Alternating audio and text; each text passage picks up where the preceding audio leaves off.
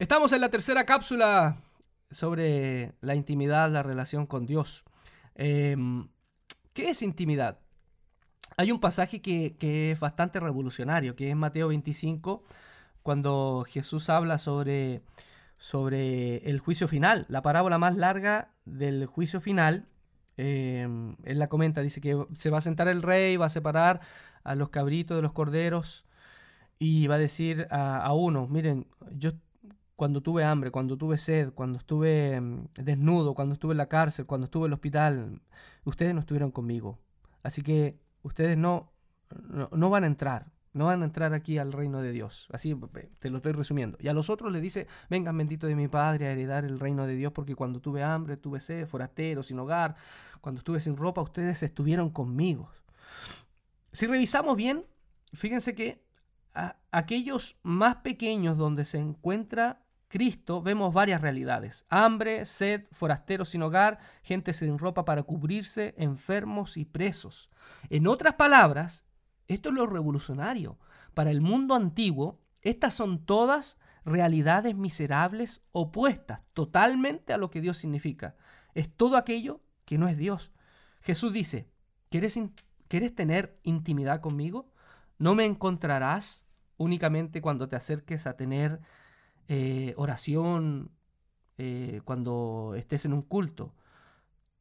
Tendrás intimidad conmigo cuando te acerques a tener intimidad con estos seres humanos. ¿Se dan cuenta?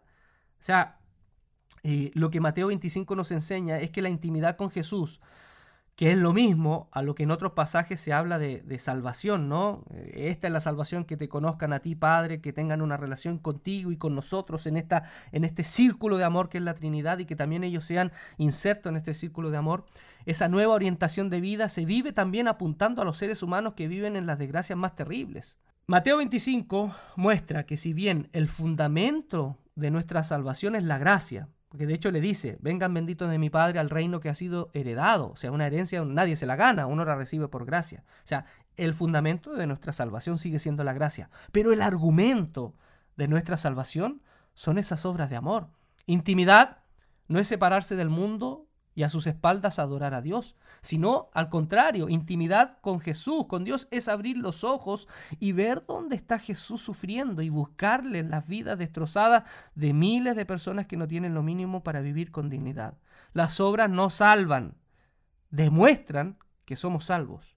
Por eso también no vale que te llenes la boca discutiendo sobre la predestinación de Dios o la del pingüino en, el Antártico, o su elección frente a otros que no creen así, y separando aguas entre tú y los grupos que viven la sana doctrina, bla, bla, bla, bla, bla, bla. Recuerda las palabras de Pablo. Pablo dice, por gracia soy salvo, no por obras, para que nadie se gloríe, pero después recuerda el versículo que viene, porque somos criaturas de Dios hechos para caminar en buenas obras.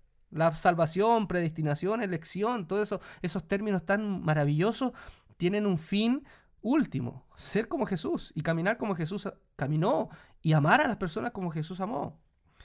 La elección, la predestinación no se quedan en la teoría. La intimidad con Dios, la oración no se quedan en la teoría. Una persona que cuando te pregunte, incluso si eres salvo, que a veces le han preguntado, ¿eres salvo?